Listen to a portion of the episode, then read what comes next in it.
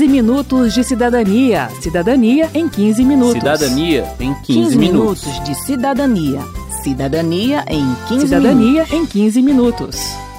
A gente vai acompanhar agora uma edição do 15 Minutos de Cidadania que foi ao ar originalmente em abril de 2019. Antes que os homens aqui pisassem nas ricas e férteis terras brasileiras que eram povoadas e amadas por milhões de felizes da terra do pau-brasil. Diz aí o Jorge Benjor que todo dia era dia de índio, mas que agora ficou só o 19 de abril. De fato, nós não índios reservamos esse dia para celebrar uma cultura que geralmente só se conhece pelos livros, pois está distante do nosso dia a dia, do nosso presente. Bem, mas todo ano milhares de indígenas do Brasil inteiro aproveitam a data para nos lembrar que eles não são parte do passado, que eles estão vivos e presentes no nosso país. E vêm a Brasília para cobrar seus direitos como brasileiros. O 15 Minutos de Cidadania foi ao 15º acampamento Terra Livre, que reuniu cerca de 4 mil indígenas das cinco regiões do país em Brasília e ouviu o que eles têm a dizer sobre sua cultura, suas demandas, seus direitos. Eu sou Márcio Aquilissardi. E eu sou Verônica Lima. O mais perfeito, mais belo, junto da harmonia, da fraternidade, da alegria. A Constituição reconhece aos índios a organização social, os costumes, as línguas, as crenças e as tradições, além dos direitos originários sobre as terras que tradicionalmente ocupam. Na visão de Kleber Busato, do Conselho Indigenista Missionário, CIMI, esse reconhecimento representou uma mudança significativa na relação do Estado brasileiro com os povos indígenas. Até então, os povos originários eram considerados como que incapazes ou não plenamente capazes. E o Estado exercia a tutela sobre esses povos. A Constituição ela inverte essa lógica, né? Ela reconhece os povos como sujeitos de direitos e reconhece mais do que isso a legitimidade dos usos, dos costumes, das crenças, das tradições e o direito desses povos às suas terras, né? Segundo o site da FUNAI, Fundação Nacional do Índio, se antes a política indigenista brasileira visava a integração dos povos indígenas à sociedade nacional, com a nova Constituição a ideia passa a ser de respeito à pluralidade étnica. A relação do Estado com as comunidades indígenas passa a ser de proteção e promoção de direitos. A Constituição estabeleceu ainda prazo de cinco anos para que as terras indígenas fossem demarcadas. Segundo Kleber Busato, o direito à terra é condição para o exercício de todos os outros direitos pelos povos indígenas. Isso porque a relação do índio com a terra não é mercantil. Na visão indígena, diz ele, não é a terra que pertence à pessoa, é a pessoa que pertence à terra. Ela é parte do território. A Amanaiara, que pertence à nação Tupinambá, explica. A gente sem o nosso território, a gente não tem saúde, né? A saúde indígena da mulher não vai existir. A educação escolar indígena não vai existir sem território, né? A nossa alimentação diferenciada, a gente ali no cultivo do nosso plantio, não vai acontecer porque a gente não vai ter o território. Os tupinambás vivem hoje na região de Ilhéus, na Bahia. Hoje a gente tem 23 comunidades, né? Um território que foi reduzido. O nosso principal ponto histórico, no caso a aldeia de Cocos, que é a parte do Rio Cururupi, que é onde aconteceu o massacre, o grande massacre do Rio Cururupi, ali vários povos, no, nossos antepassados derramaram sangue ali, foram nos tirados, não faz mais, não pertence mais a essa parte do território que estamos lutando para que seja demarcado. Para que o direito constitucional à terra seja efetivado, é preciso que o restante da população supere alguns estereótipos em relação aos povos indígenas. Quem afirma é a deputada Joênia Wapichana, da Rede de Roraima, que além de ter sido a primeira mulher indígena a chegar ao Congresso, foi a primeira advogada indígena brasileira posso ter o mesmo conhecimento do homem branco, posso ter usado as mesmas tecnologias, posso usar as mesmas informações, mas esse fato não vai deixar de eu ser indígena. Esse fato vai somar aos meus conhecimentos indígenas, relacionado à terra, relacionado à natureza, relacionado à língua, relacionado à coletividade. Muitas vezes, os povos indígenas são vistos ou é indígena ou é brasileiro. Não é isso. Nós somos indígenas brasileiros. Nós temos o direito, como qualquer outro cidadão brasileiro, inclusive de participar de audiências, ocupar espaços, usar a tecnologia. Isso não significa que nós perdemos a cultura indígena. O Estatuto do Índio qualifica como integrados os indígenas incorporados à comunhão nacional, mas continua reconhecendo-os como índios. Para Dinamã Tuxá, da Articulação dos Povos Indígenas do Brasil, o estereótipo do índio com penas na cabeça e tinta no rosto foi construído pelos livros e precisa ser quebrado, pois é até hoje reproduzido nas escolas no dia 19 de abril. Nós sabemos que a realidade dos povos indígenas do, Nordeste é totalmente diferente dos índios do Norte. Né? Houve um processo de colonização diferente. As práticas são a mesma, mas em tempos diferentes. Né? E aí, povo, os povos do Nordeste, principalmente, que foram, que são penalizados por questão dos fenótipos, né? essa questão do não parecer indígenas, que foi construído a imagem através dos livros didática, nós precisamos quebrar isso. Esses argumentários que nós utilizamos têm um significado, muitas vezes ligado com o território ou questões espirituais, mas também para demonstrar a nossa especificidade. O censo de 2010 identificou 305 etnias ou subgrupos dessas etnias vivendo em todas as regiões do país e falando 274 línguas ou variações desses idiomas. Segundo dados do CIMI, 114 desses povos ainda estão em isolamento voluntário, sem contato com outras culturas. E segundo o censo de 2010, um em cada seis indígenas não fala português. Por outro lado, há comunidades que perderam a língua originária e comunidades vivendo dentro de grandes cidades como São Paulo. Diante de tanta diversidade, como entender o que dá a um indivíduo a identidade de indígena? Nos termos da legislação nacional e internacional, a definição de quem é ou não índio passa por dois elementos básicos: a autodeclaração e o reconhecimento por parte de uma comunidade indígena. Quem afirma é o Kleber Busato, do Conselho Indigenista Missionário. O indivíduo ele tem o direito de se autodeclarar membro de um determinado povo mas também é necessário que uma comunidade, uma coletividade reconheça esse indivíduo como membro ou pertencente a essa coletividade. Quero saber. Quero saber. No acampamento Terra Livre, nossa equipe ouviu de diversas lideranças o que, para cada um deles, significa ser indígena.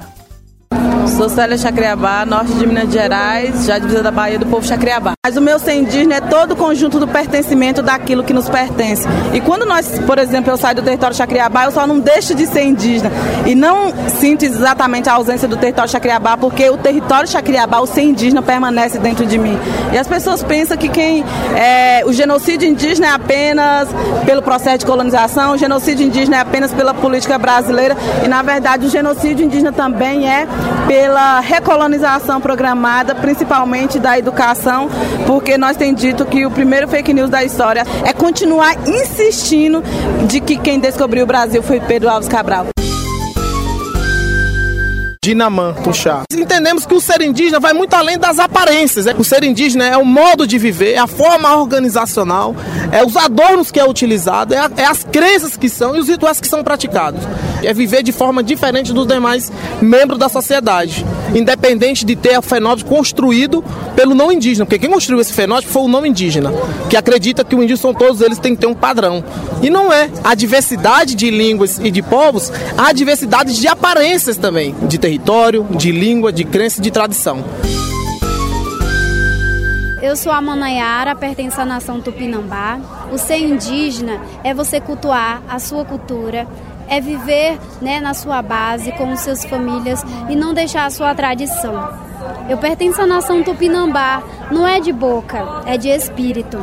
A gente tem as nossas proteções, os nossos encantados que andam com a gente, que fala conosco, que nos dá a visão. Chegue onde chegar, a gente não pode deixar de dizer e bater no peito, né? Da onde eu sou, qual é o meu pertencimento. E isso eu não nego, eu sou da nação tupinambá. Eu represento a nação tupinambá. Quando eu saio, eu represento ela. E eu tenho que representar o meu povo. E eu não venho sozinha, eu venho com minha proteção.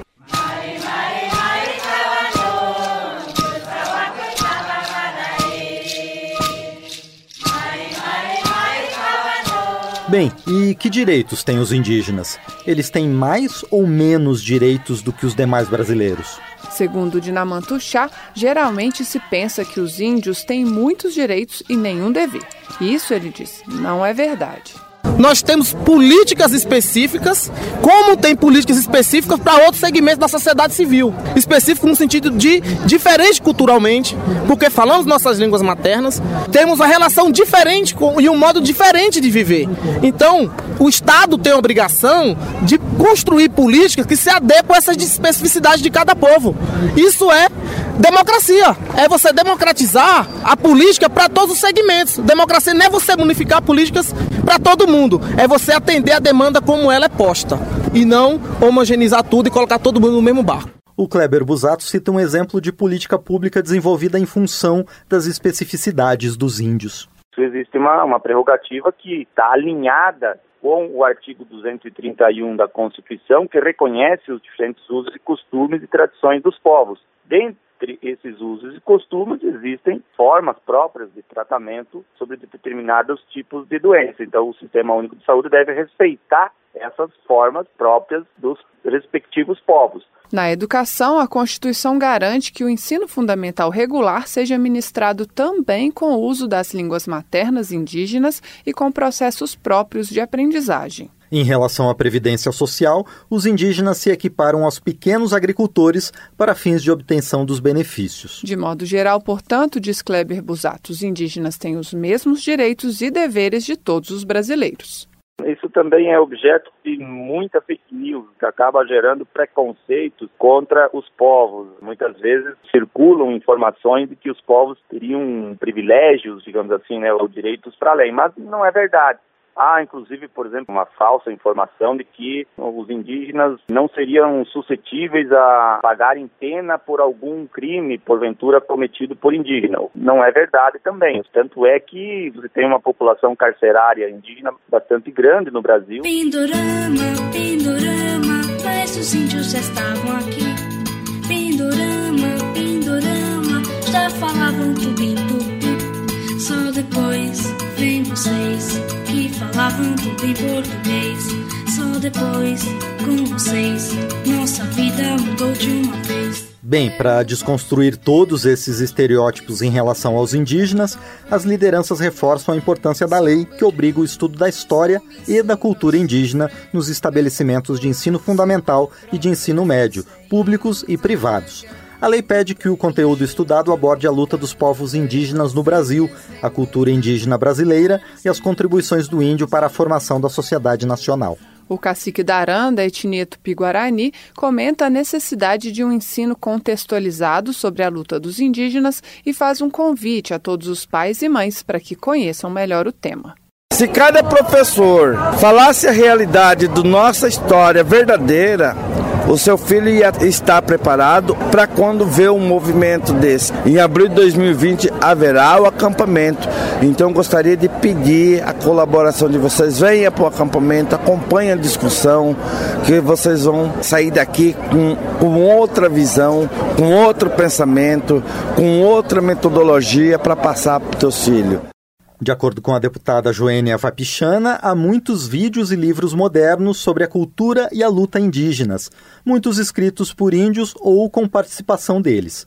Os pais podem e devem se atualizar. O livro de história sempre começa: os índios pescavam, os índios caçavam, os índios viviam no passado. Nós não somos o passado, nós somos o presente. Nós somos uma realidade e ainda resistimos até 2019 e vamos continuar existindo. E temos uma preocupação com as futuras gerações.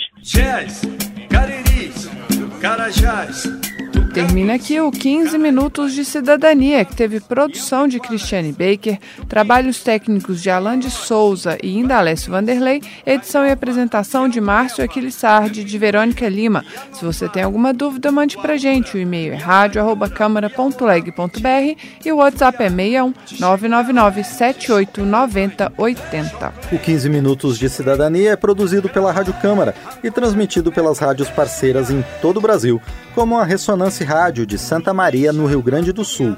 Você pode conferir todas as edições do programa no site radio.câmara.leg.br barra 15 minutos de cidadania. Uma boa semana e até o próximo programa. Até lá. Esta edição do 15 Minutos de Cidadania que a gente acabou de ouvir foi ao ar originalmente em 2019. 15 minutos de cidadania. Cidadania em 15 minutos. Cidadania em 15, 15 minutos. minutos de cidadania. Cidadania em 15 Cidadania minutos. em 15 minutos.